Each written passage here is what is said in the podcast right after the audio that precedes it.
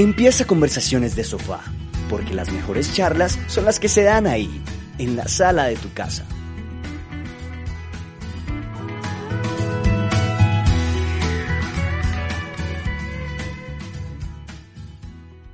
Bueno, un saludo para todas las personas que se conectan para este nuevo capítulo de Conversaciones de Sofá. En este caso nos encontramos en el episodio número 17 de esta temporada increíble en la cual hemos tenido invitados de todo tipo, desde cine, de, arte, todo. Hemos hablado de política, ha sido realmente una temporada muy variada donde hemos podido abordar muchos puntos de vista y conocer invitados increíbles y hoy no va a ser la excepción.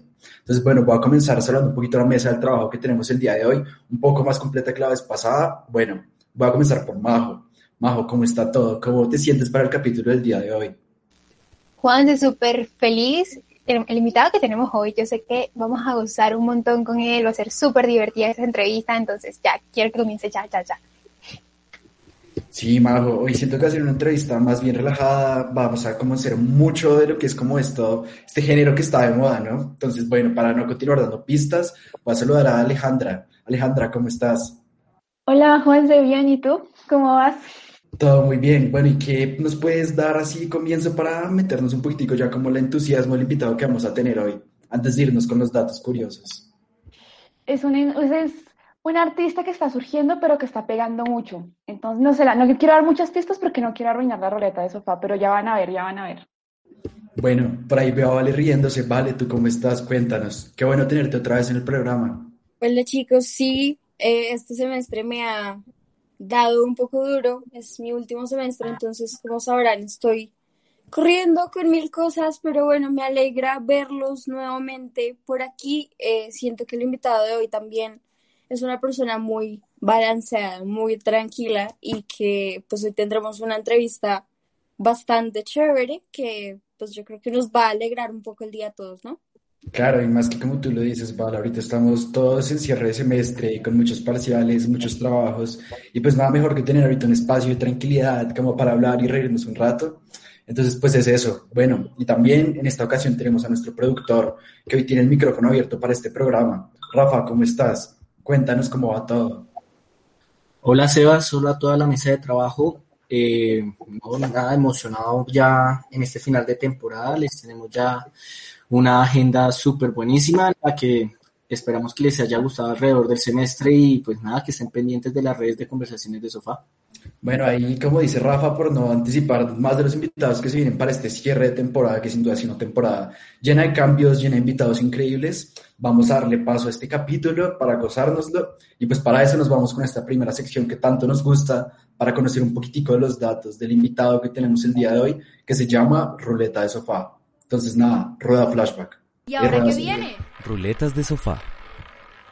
Bueno, Nico, quiero que nos mandes ese primer dato curioso del invitado para conocer un poquito a quién vamos a tener hoy y qué ha hecho, qué es. Cuéntanos, Nico. No, pues yo les voy a mandar un datazo, una, una super pista. O sea, yo creo que si no la cogen con esta, no la cogen. Y es que su nuevo sencillo, Cúrame, es un sencillo que grabó con Icon Music, quienes han llegado a grabar con artistas como Manuel Turizo, con Maluma, Piso 21 y con J Balvin. Entonces es súper importante.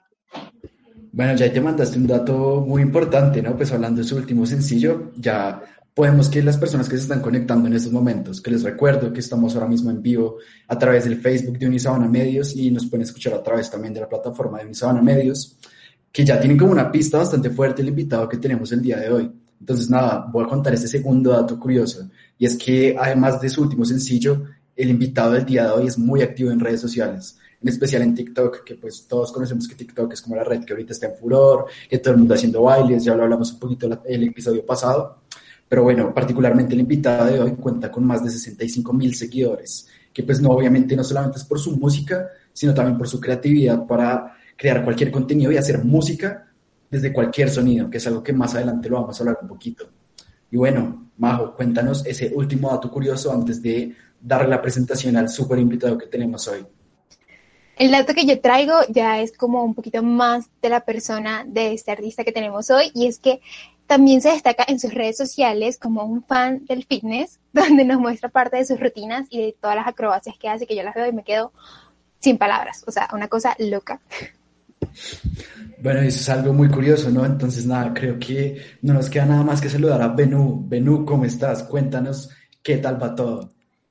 Hola, ¿qué tal muchachos? ¿Cómo están? A todas las personas que me están viendo, que nos están viendo, estoy súper emocionado de estar acá. Muchísimas gracias a la Universidad de La Sabana, muchísimas gracias a Conversaciones de Sofá. Estoy aquí abierto ante ustedes, vamos a conversar, vamos a hablar de un montón de cosas súper chéveres que yo sé que todo aquel que esté conectado, todo aquel que esté conectado va a disfrutar de este programa. Así es, bueno, y como yo te venía comentando un poquitico antes de la entrevista, aquí en Conversaciones manejamos como un formato diferente a lo que es tradicional, para que la entrevista sea pues mucho más parchada y sea como mucho más entretenida también para la persona que está recibiendo todas las preguntas, ¿no? Entonces, nada, cuando tú nos digas, nos vamos con esta primera, con esta segunda sección del programa para comenzar esas preguntas, para conocerte y pues para saber todo este recorrido musical que has llevado hasta llegar donde estás hoy. Cuando tú digas, nos vamos con la siguiente sección, Ben. De una, vamos para esa. Bueno. Y esto es Flashback de sofá. Bueno, en esta sección lo que hacemos, Benú, es que ponemos algún sonido, una canción o como algo que recuerde al entrevistado algún momento como de su carrera o de su como recorrido. En este caso, pues vamos con el siguiente flashback para precisamente encaminar esa pregunta y como que te puedas sentir un poquitico identificado con lo que vas a escuchar y con lo que vamos a abordar de ahora en adelante. Entonces, nada, rueda flashback.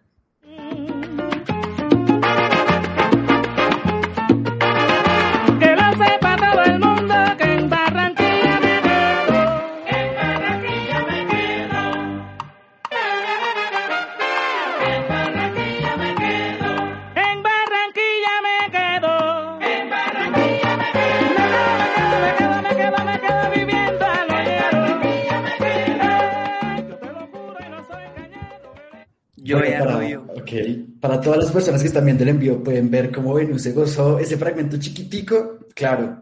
Y es que, pues precisamente Venú, bueno, aquí tenemos que aclarar algo. Nació en Bogotá, pero a pesar de esto ha habido gran parte de su vida en Barranquilla.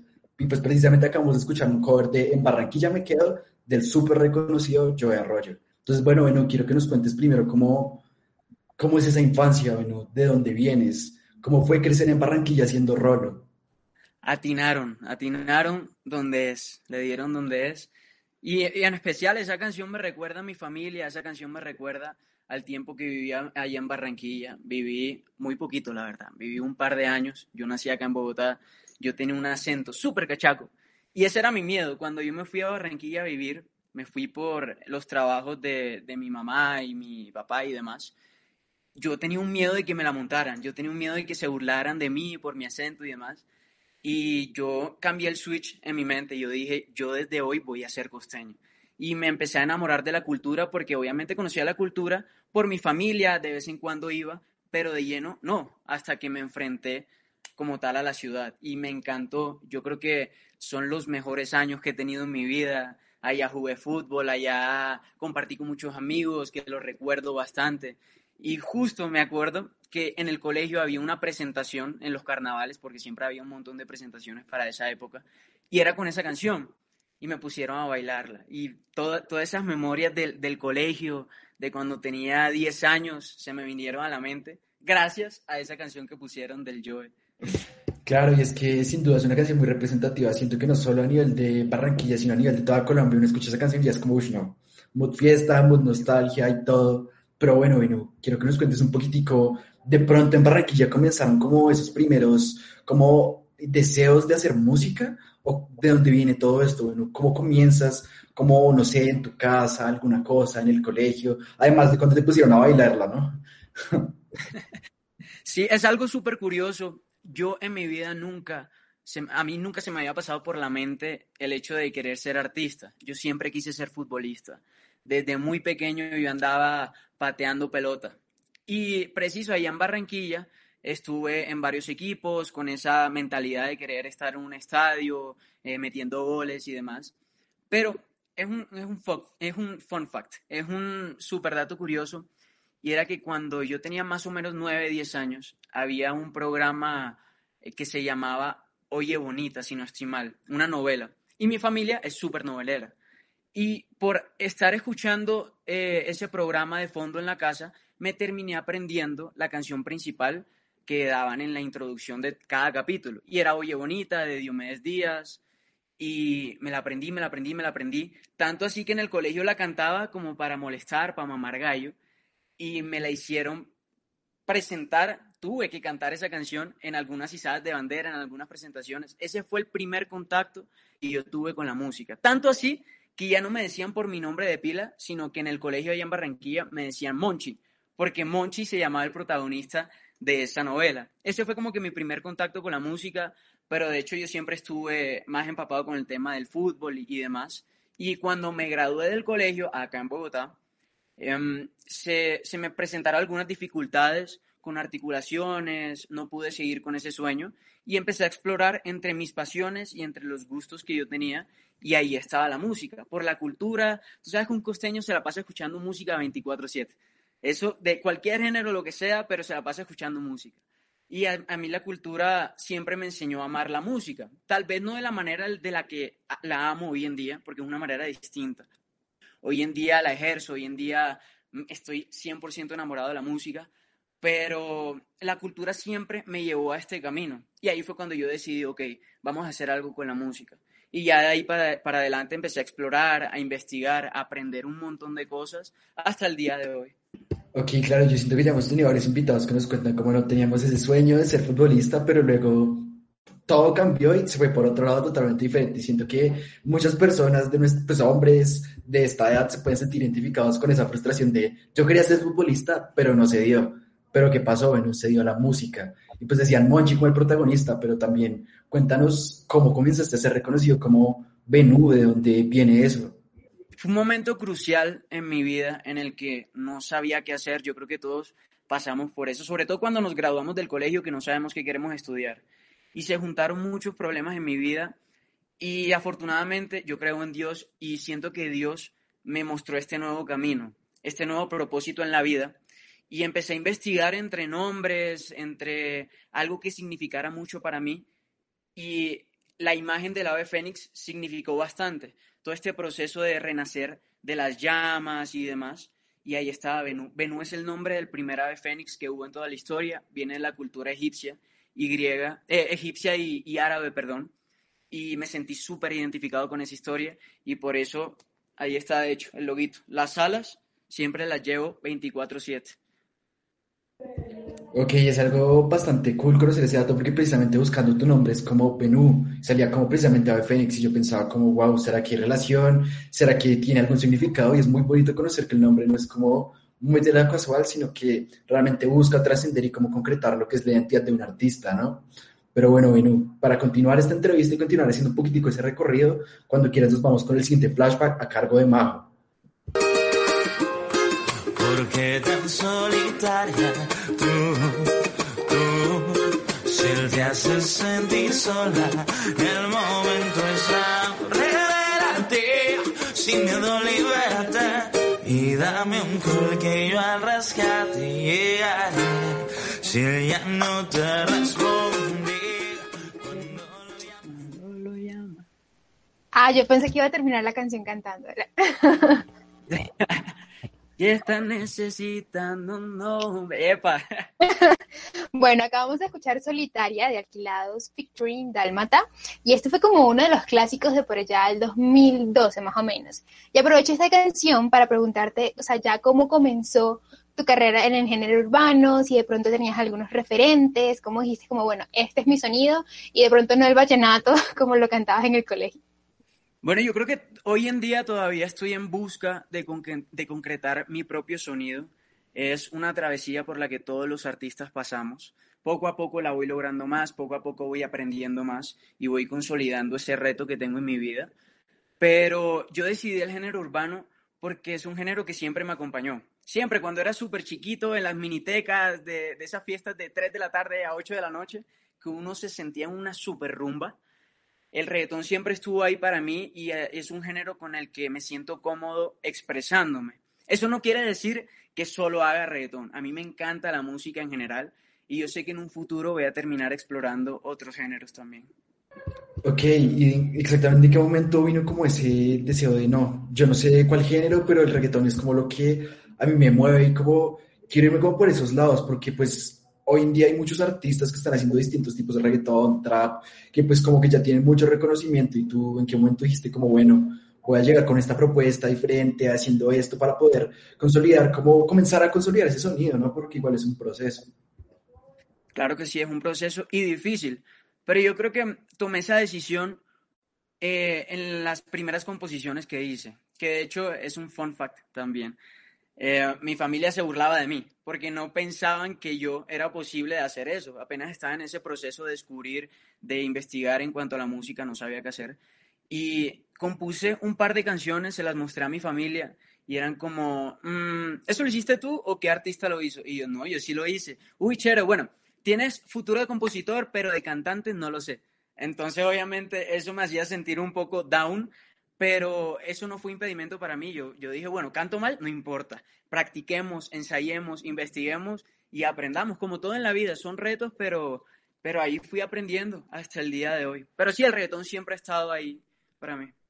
Bueno, yo tengo una pregunta sobre algo que ya mencionaste y es que cuando hablaste de que querías ser futbolista, eh, me recordó muchísimo a la carrera artística de Maluma, porque bueno, no sé por qué sé esto, pero lo sé, él quería ser futbolista en algún punto de su vida, luego resultó siendo cantante y quería saber también cómo fue ese proceso, ¿no? Como de dejar de lado un poco esa idea o ese sueño que creías que era como el principal en tu vida y dedicarte de lleno a la música, empezar a buscar, digamos, disqueras, productores.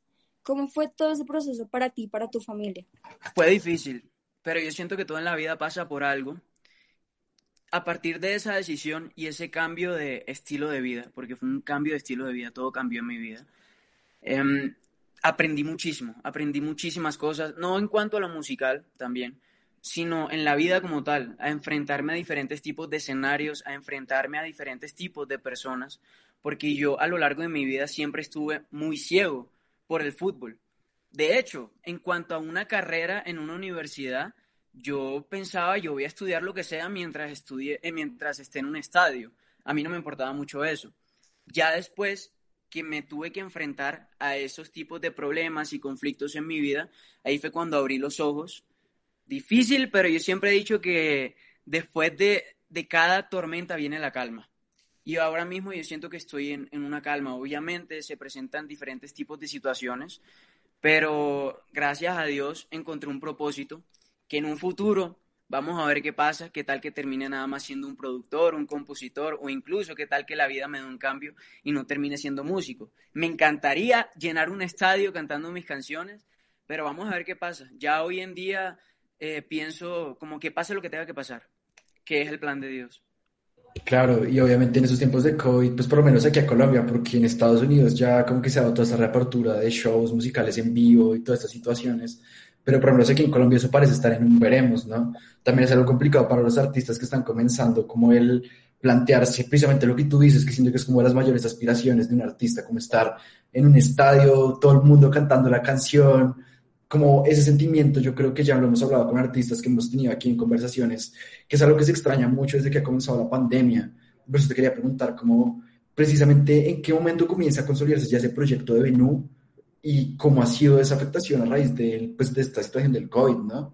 Claro, ha sido un poco difícil en ese aspecto. Eh, los en vivos se han cancelado, entonces uno no tiene como ese calor que percibe desde el público mismo, pero me he tenido que enfrentar a escenarios que son nuevos para todos los artistas, como por ejemplo los shows virtuales, eh, jugar con las manitos, hey, pon un emoji, eh, las manos así. Es súper difícil, pero mientras uno se acomoda, uno, uno lo va queriendo más. Y también hay que ser conscientes que esto es temporal, hay que aprender a vivir con ello. Ya en un futuro, me imagino que habrán conciertos con tapabocas, pero habrán conciertos, eh, ya después será más normal todo, hay que aprender a vivir con, con este tipo de, de problemas que se presentan, que nadie se esperaba que hubiese una pandemia hoy en día, pero no es amargarse la vida, es aprender a jugar con las cartas que se tienen.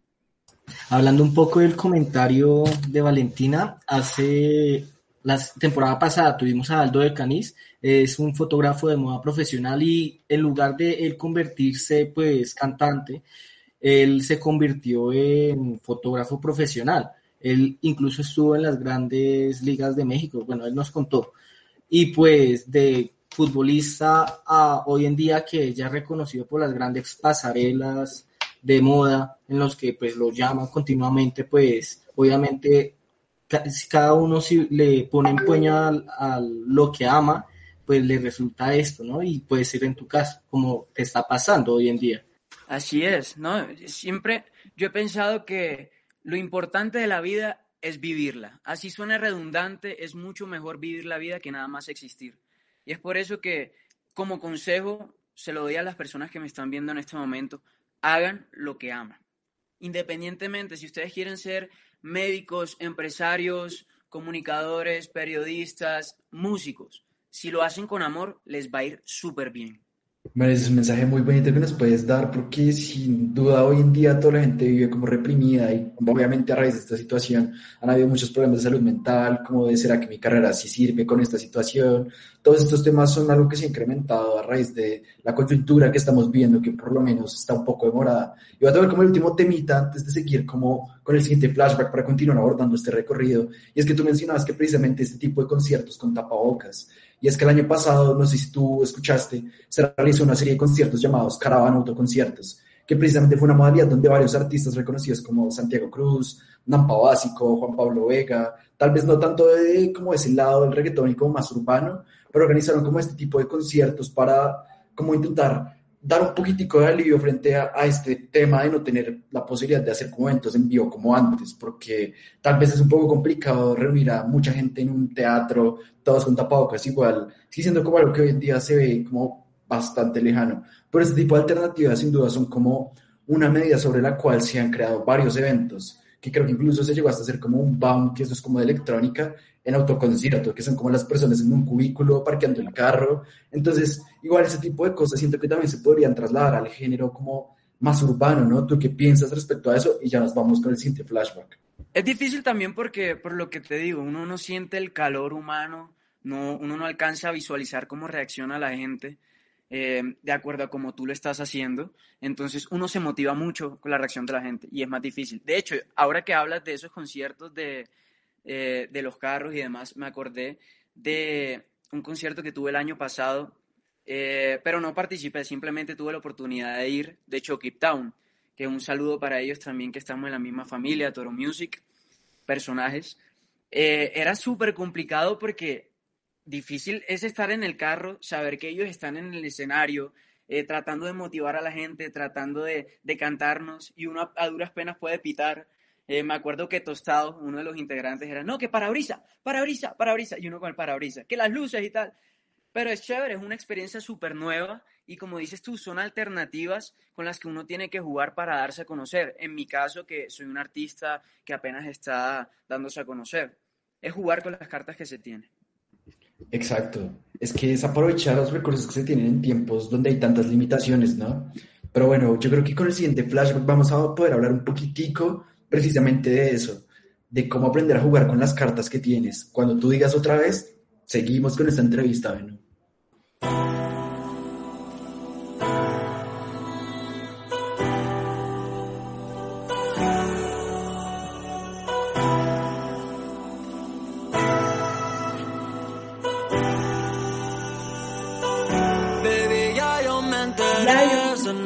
Cuando me donde no llego que yo te llevaré.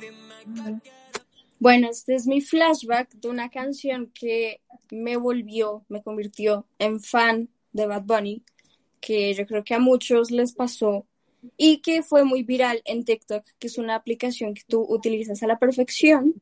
Eh, yo quiero saber al principio yo era muy eh, yo decía como, no, uy, no, TikTok, la gente que usa TikTok terrible, o sea, esa gente de verdad pierde el tiempo, yo no sé qué.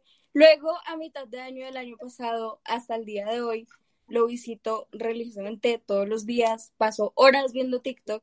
Quería saber cómo ha sido para ti también ese salto de, pues, no solamente ser cantante, sino ya crear contenido para esta aplicación, que de cierta forma es muy divertida y que es una forma también de viralizar muchísimo la música. Vale, yo estaba también así como tú. El año pasado yo creo que estaba como, no, TikTok, ¿para qué? De hecho, cuando se llamaba Musically, creo que era, que veía nada más la gente haciendo lip sync, bailando, yo decía, pero ¿por qué? O sea, ¿cuál es el sentido? Y a medida que fui investigando un poco más y como que sabiendo todo lo que uno podía hacer con una aplicación, ahí fue cuando se me abrieron los ojos. Me di cuenta de que era una oportunidad para mí para mostrar mi música. De hecho, yo en los TikToks que hago trato de hacer cosas distintas, hacer locuras. A mí me encanta hacer locuras. Al extremo, entre más loco, mejor. De hecho, así nació ese TikTok de Dakiti, que de hecho pusiste la canción y me dio una risa. Porque no sé por qué me vino a la idea de coger una canción que ya estaba, que estuviese pegada y transformarla, cambiarla de género. A mí me gusta mucho la champeta, y más por la cultura y demás. Y ahí fue cuando yo dije, bueno, cojamos Dakiti, que está sonando súper bien, una canción que yo amo, me encanta, la tenía súper pegada. ¿Y qué pasaría si, si la hacemos champeta?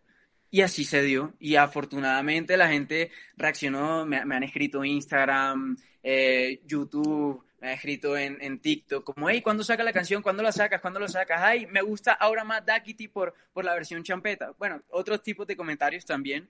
Pero lo que te digo, son oportunidades nuevas para uno y uno tiene que acoplarse al tiempo en el que uno está para darse a conocer. Ya pasó ese tiempo de, de, de YouTube que obviamente todavía sigue vigente, pero hoy en día el boom es TikTok y hay que darle a TikTok, darle a TikTok, porque hoy en día hasta hay canciones que han ganado Grammys gracias a TikTok. Por no hablar de los premios Nuestra Tierra, que pues obviamente no es tipo nivel un Grammy, pero pues son premios reconocidos aquí a nivel Colombia. Si no estoy mal, Caliuchis, que precisamente se iba a conocer por su canción Telepatía en TikTok, que literalmente yo la conocí solo por eso, obviamente súper pegajosa y todo, literalmente ganó uno de los premios, no puedo recordar exactamente, creo que fue tal vez la mejor canción del año, no estoy seguro, pero ganó el premio por haber comenzado en TikTok. Y es como una, un artista que tal vez no tenía tanto reconocimiento y que por este tipo como de influencia en redes que todo el mundo la cogió y mejor dicho se volvió el boom, de un momento a otro fue tan reconocida que hasta obtuvo reconocimientos pues, nacionales y me atrevo a decir que podría llegar a competir por algo internacional, ¿no? Incluso es el caso de agrupaciones que ya hemos tenido aquí en conversaciones como lo Timo. Timo son también como muy movidos por este tema de redes. Ellos utilizan más que nada Instagram y TikTok como para crear audiencia, como para hacer interacciones como no, que preguntas, que les llevamos serenata, que haga la roba que pongan, todo eso entonces te quería preguntar, como que si hay algo que tal vez Benú esté planteando, como vamos ahorita jugar con esas cartas para poder utilizar las redes a tu favor, como en TikTok, todo esto. Hay varias cosas, varias cosas, pero yo juego más que todo con el presente y viendo el alcance de cada canción como tal. Si una canción vemos que habla sobre despecho, enfoco mis redes en el despecho para que una persona cuando escuche la canción se sienta despechada o recuerde esos momentos de los que estuvo despechada. Ese es el aporte musical que yo puedo dar y utilizar las redes sociales para mostrar ese aporte como tal. Como te digo, hoy en día estamos en un tiempo en el que la sociedad, eh, yo creería que depende, depende de mucho de las redes sociales. Como decía, creo que Vale se la pasa hoy en día 24/7 en TikTok, yo también te entiendo y creo que todos estamos así y más por la pandemia. Y es por eso que uno debe aprovechar esas plataformas para dar a conocer el proyecto de vida. Exacto, y de hecho una cosa más que quería como agregar y preguntarte es como esto de que yo chismoseando TikTok y todo esto de lo que haces, vi un video que me pareció muy cool, como que tú cogías sonidos como muy random y a partir de los sonidos creabas canciones. ¿Cómo es eso? Sí, yo, yo, yo entrené mi oído para sentir la música 24/7. Hace poquito fui a, un parque con mis hermanitas y el momento en el que ella empezó a mecerse en el columpio, vi que el columpio como que rechinaba. Y yo, ¿qué pasaría si grabo esto y a una melodía? Entonces enseguida lo grabé y después en el estudio fue que empecé como a explorar a ver qué salía. A veces salen las cosas, a veces no salen, pero me parece un proceso chévere, que la gente entienda que en lo aparentemente no musical se puede hacer música. Bueno, Vale, ¿qué nos puedes comentar tú que ahorita estabas como con una pregunta por ahí atorada? Cuéntanos, Val. Sí, eh, yo tengo una relación muy amor y odio con el reggaetón. O sea, yo no crecí escuchando reggaetón, pero ahora en mis años más adultos digo como me estaba perdiendo de otro mundo. O sea, ¿qué, qué me estaba pasando? Y em, digamos que he visto como esta evolución, sobre todo con los artistas colombianos, que ahora, digamos, yo diría que son el epicentro del reggaetón ¿Cómo es para ti también tener de referencia artistas como J Balvin o Maluma, entre otros? Y cómo es también eh, tratar de conseguir tu propio sonido teniendo referentes como ellos.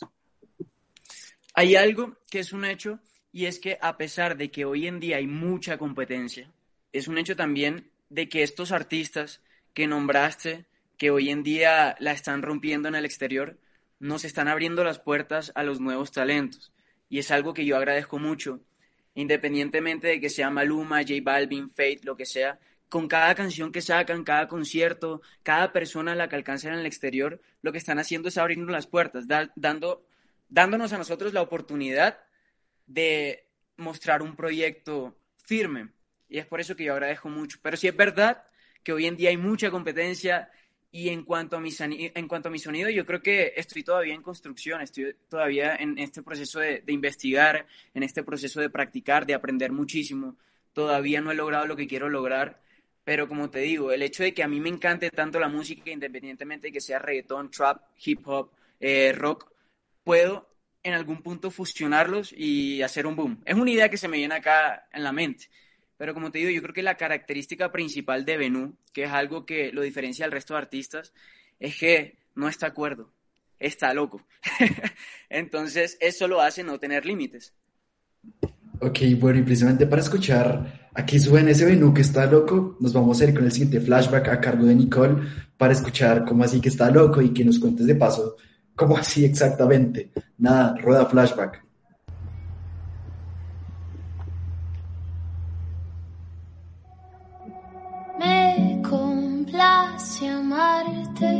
Disfruto acariciarte, ponerte a dormir. Yo soy Benú.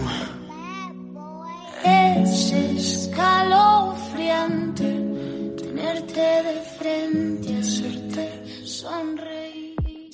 Bueno, acabamos de escuchar una de tus canciones llamadas Carta Benú y la sacaste a finales del año pasado. Entonces, es, pues como su título lo dice, es una carta a. Entonces yo quiero preguntarte, ¿qué te llevó a hacer esta canción?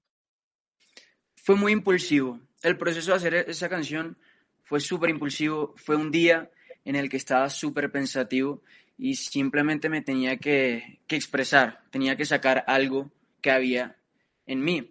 Es algo que, que es raro porque yo siento que el reggaetón suele limitarnos un poquito en cuanto a las temáticas. Siempre se habla de lo mismo y está bien, lo entiendo porque uno la mayoría de veces escucha reggaetón si uno está en una discoteca, y si estoy en una discoteca, quiero es eh, escuchar algo que tenga que ver con lo que estoy pensando, con lo que estoy haciendo.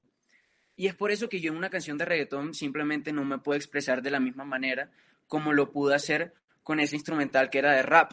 Y fue, como te digo, fue súper impulsivo en un momento de mi vida en el que yo decía, tengo que sacar algo, no sé qué es, pero tengo que sacar algo. Y la mejor forma de hacerlo fue cantando. Y no fue un poquito, o sea, como es una canción un poquito tan íntima, no fue un reto el sacarla, o sea, como tener la lista y decirla, ok, la voy a sacar, no fue un reto porque es prácticamente como desnudar tu alma, ¿no?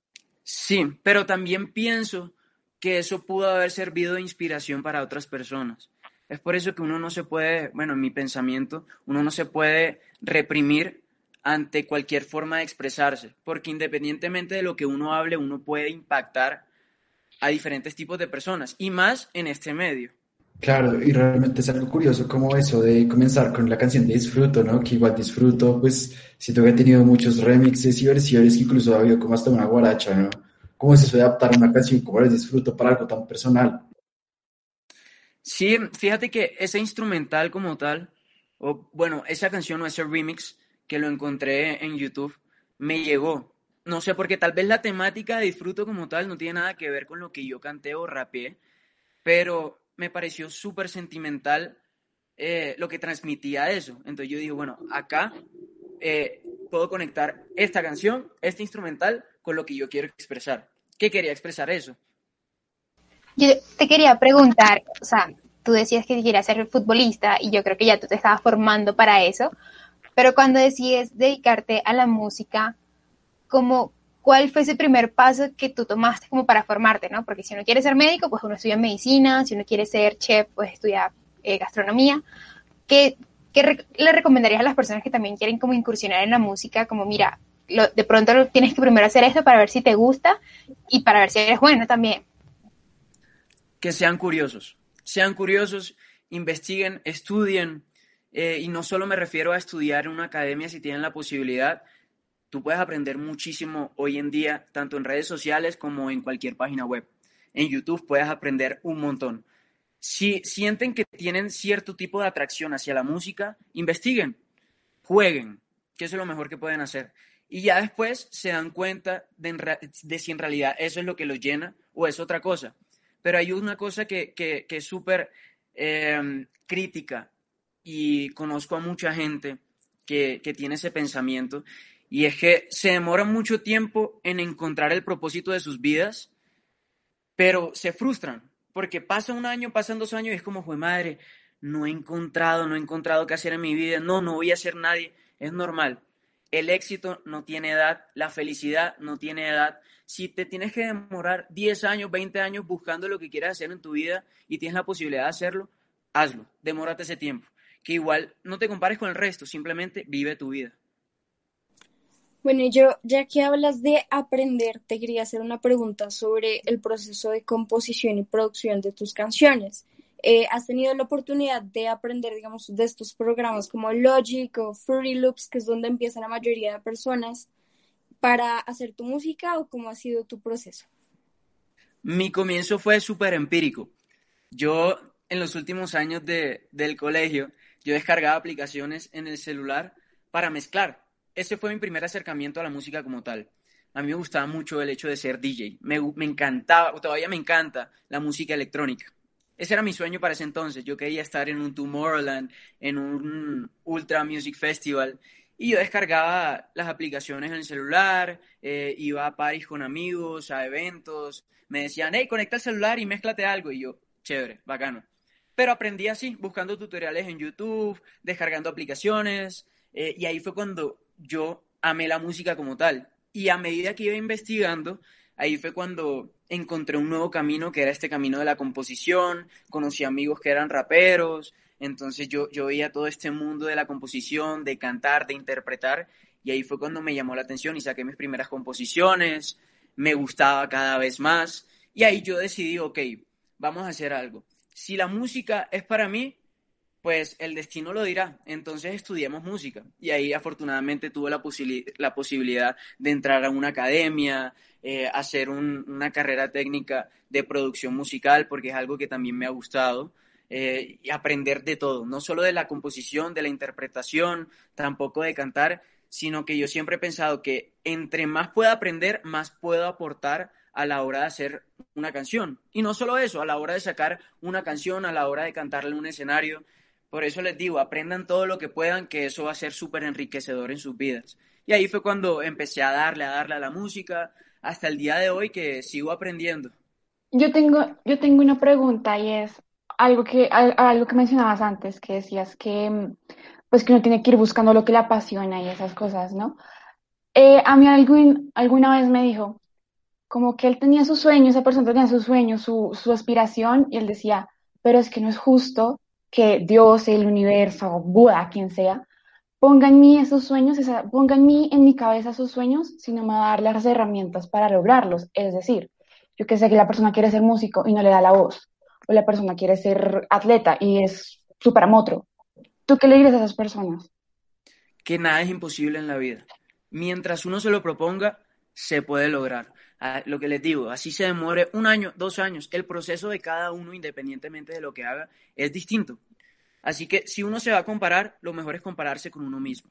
El resto, cada uno en su cuenta. Pero cada uno, si quiere ser cantante, que practique para ser cantante, que lo va a lograr. Si se esmera por hacerlo y se apasiona y tiene clases o si no tiene clases no importa, pero lo practica todos los días. Si un deportista eh, quiere ser el mejor deportista del mundo mientras se vuelva casi yo diría que obsesivo, lo va a lograr. Y pongo acá, por ejemplo, a alguien que admiro súper, que, es un súper deportista, más que futbolista, un súper deportista, Cristiano Ronaldo. Cristiano Ronaldo, hay entrevistas de los compañeros que cuando estaba en el Manchester United decían como no, de 30 balones que, que pateaba, le entraba uno. Y era malo, pero tú lo veías a las 4 de la mañana entrenando, 11 de la mañana entrenando, 11 eh, de, de, la noche entrenando. Y ahí uno se da cuenta hasta qué nivel uno puede llegar con dedicación, con disciplina, con responsabilidad y sobre todo no parar de soñar. Claro, sin duda es un consejo muy importante que le estás dando para todas las personas que tal vez no sean muy talentosas en su disciplina o el sueño que quieran, pero realmente la pregunta es, ¿en momento alguien ya nace aprendiendo las cosas? Y pues creo que no. Bueno, ya estamos dándole un feliz término a esta sección donde pudimos conocer un poquitico de ese recorrido musical de Benú y ahora nos vamos con esta siguiente sección que nos gusta mucho, en donde vamos a precisamente conocer ahora como veníamos diciendo ahorita, ese Benú que está loco y cómo canta Benú. Entonces vamos con esta siguiente sección que se llama Rolas de Sofá. Let's go.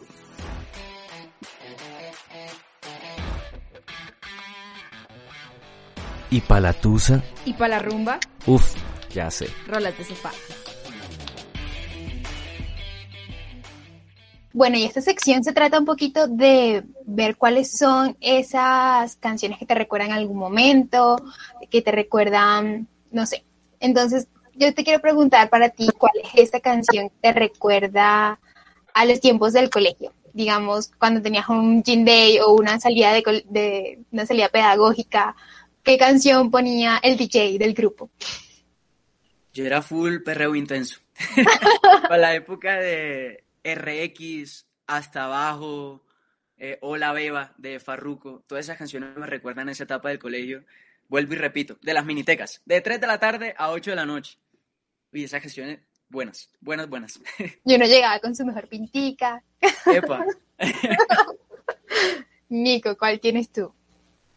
Yo tengo una pregunta. A ver, ¿qué canción a ti te pone feliz? O sea, tú la escuchas y tú, y tú usted una vez te pone un mood happy, mejor dicho, que te pones a bailar, te pones... No sé que no puedes. Uy, es que es relativo porque em, depende de cómo me sienta. Si yo me siento triste, probablemente con una canción no me voy a sentir feliz. Cuando yo estoy triste, yo tiendo a escuchar más música triste. Si estoy feliz, sí escucho música feliz. Pero alguna canción, yo diría que... eh, eh, eh, hay una de Kanye West que se llama Follow God, que me gusta y hoy en día la tengo súper pegada. Eh, pero sobre todo yo diría que la electrónica. La electrónica es lo que más me, me da como esa inyección de felicidad. Y ahora que mencionaste las canciones, que, que cuando estás triste pones música triste y cuando estás feliz pones música feliz, creo que todo el mundo lo hace. Cuando estás triste, ¿cuál es la canción que pones para estar más triste y llorar? Y llorar con, con- como con estilo. Déjame y la busco, porque no me acuerdo del nombre. Me encanta el sad trap. Y es algo que ustedes dicen como, hey, si fuera por los gustos gus- musicales de Benú, ese man sería bipolar. Porque es que yo un día puedo estar escuchando vallenato, al siguiente día puedo estar escuchando trap, hip hop, super gangster, y al otro día rock así super hardcore. Pero hay una canción de Lil Peep, que en paz descanse, que me gusta muchísimo. Ya la estoy buscando acá. Wait, ya la estoy buscando. Se llama Star Shopping, que me hace sentir, me saca las lágrimas cuando la escucho. ¿Y cuál sería una canción para dedicar? Que tú dices como, con esta canción me dicen que sí. El proceso de dedicar no, no, no solo tiene que ver con esta canción, pero dejémoslo en Oye Bonita, la de, la de Diomedes Díaz. Esa canción me ha funcionado. ¿Para qué? ¿Dedicarías un reggaetón? ¿Dedicarías un reggaetón? Sí, hay, hay reggaetones que yo dedicaría, dedicaría. Obviamente tendría que prestarle atención a la letra. Pero sí, otra vez de J Balvin, es una canción que hoy en día la tengo súper pegada, viejita, pero se puede dedicar. La canción, la que es Bad Bunny con J Balvin también. Bueno, y antes de ponerte a cantar por aquí, porque si alguien viene a este programa no se queda sin cantar, quiero saber cuál es el artista más random o más aleatorio o que nadie esperaría que tienes en tu playlist hoy en día. Muy buena pregunta. Es que yo tengo de todo, de todo, de todo. Pero yo creo que el mismo que les digo, Lil Peep, eh, hay uno, hay una banda, hay uno, son raperos, son dos. Eh, se llaman Suicide Boys. O sea, es súper hardcore, es como un trap, hip hop, pero es hardcore. Es emo, es un poco emo. Y no parece. Bueno, y ahora sí creo que es el momento de que nos cantes un poquito de a qué suena Benú en estos momentos así a capela, para todas las personas que están conectadas ahora mismo que quieren decir, bueno, ya nos ha contado mucho, pero ¿cómo suena Benú? Cántanos, no sé si quieres cantarnos de pronto un poco de tu último sencillo. Así es, para todas las personas que recuerden a su ex, al amor del pasado, esta canción dice así, cúrame. Y cúrame estas ansias de ti, un viaje por tu cintura, es lo que quiero sentir. Me está matando la distancia, quiero embragarme con tu piel y bañarme con tu fragancia y recordar la última vez. Eh, uh.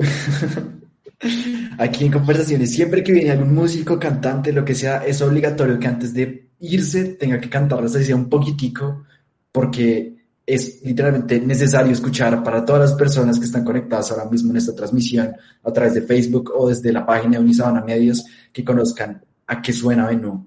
Y bueno, ya nos estamos acercando a la siguiente sección y casi un poco al final del programa, que es como una sección para esas preguntas más personales y como más, preguntas más duras. Que entonces pues seguimos con esta siguiente sección que se llama Alma del Artista.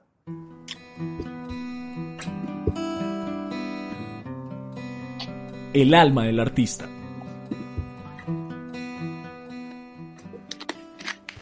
Bueno, entonces como te decía, en esta sección vamos con esas preguntas más personales y le voy a dar la palabra a Rafael para que comience a tirar ese primer tardo para entrar y conocer esa parte más personal de Venú. Te tocó, Rafa. Listo, Venú. Eh, esta pregunta va más que todo como personal. Yo estuve escarbando un poco tu canal de YouTube y tu primer video, aunque no es tu primera canción, eh, eso me lo aclararon en tu disquera.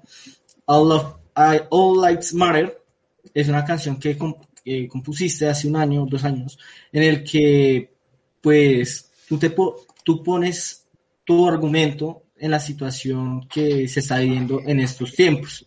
Quiero saber si hay alguna conexión personal, porque pues todos saben que muchos artistas se pronuncian, publican en sus redes, pero muy pocos se dedican a hacer canciones en forma. Y pues me gustó esa canción, entonces quiero saber tu opinión. Uno tiene que ser empático ante la, ante la situación que está viviendo el país. Independientemente de las posibilidades que uno tenga, uno tiene que pensar como colombiano. Y ese es el error que muchas, en, el que muchas personas caen, y es que piensas que si marchas eres un izquierdista y si no marchas eres un derechista, ni hablar del resto de lo que dicen. Y yo pienso que este problema viene de nosotros mismos, viene de la forma en la que nos educamos, nuestra cultura, en el momento en el que nosotros nos colamos en un transmilenio, ya ahí viene el error. Y eso, cada, uno aporta su granito de arena. Y es por eso mismo que yo me manifiesto.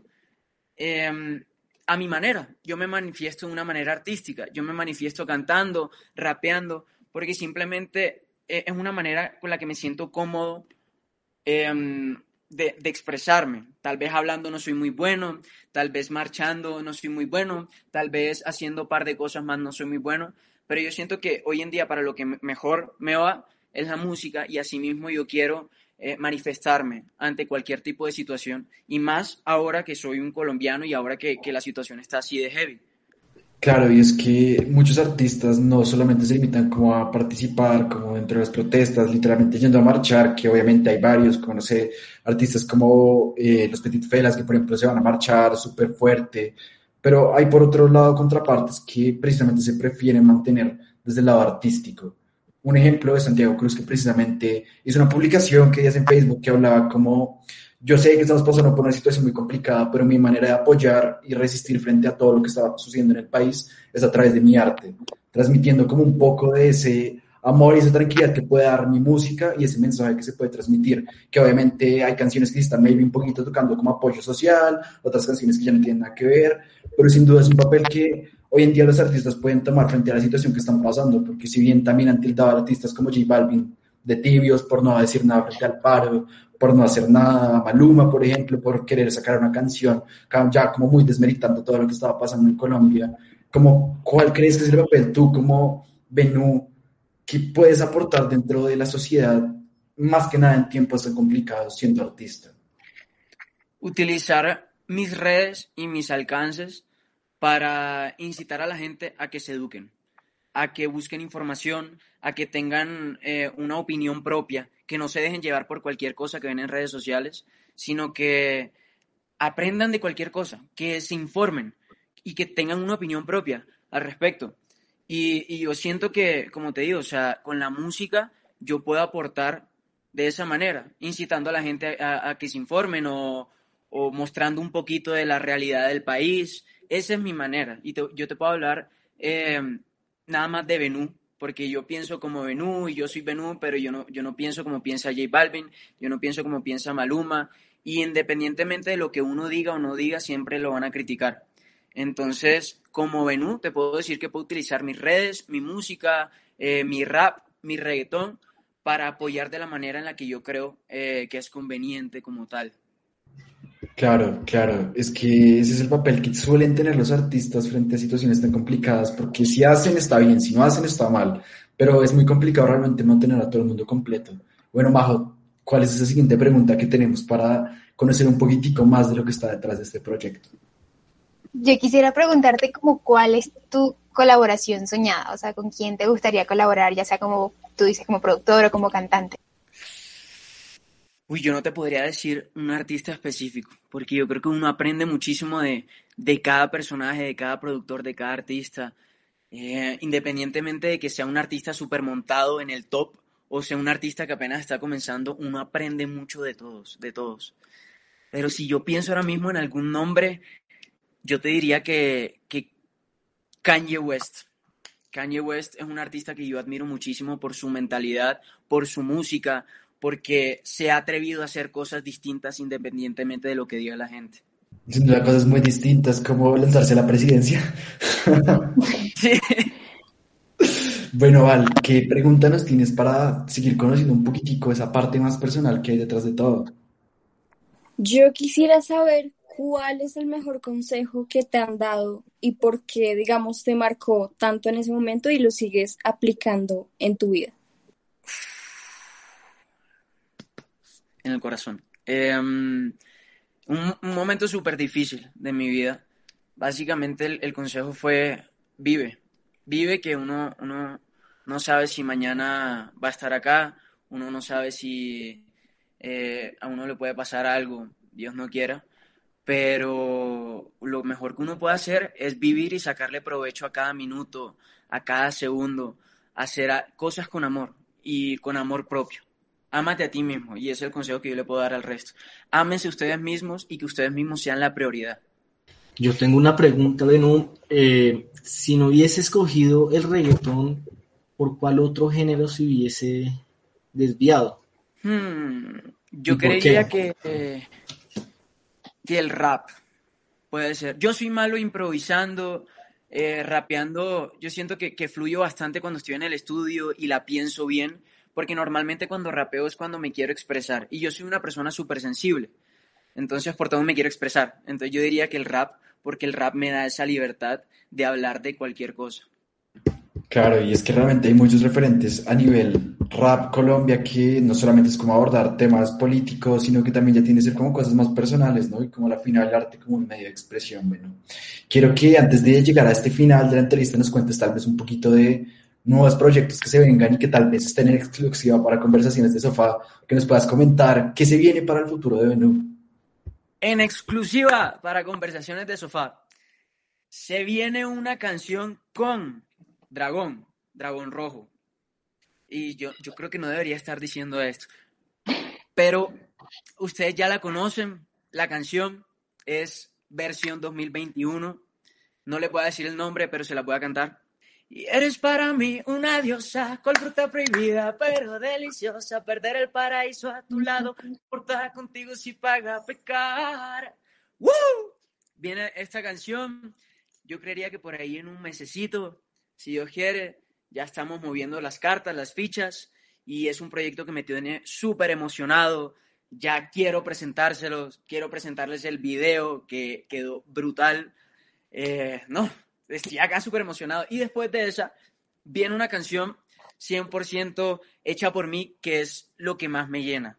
Eh, la producción, la composición, interpretación, y va a ser la primera vez en la en que yo, yo sienta que estoy haciendo al 100% algo eh, con mi propósito, porque en las otras canciones sí he tenido la oportunidad de trabajar, pero no al 100%.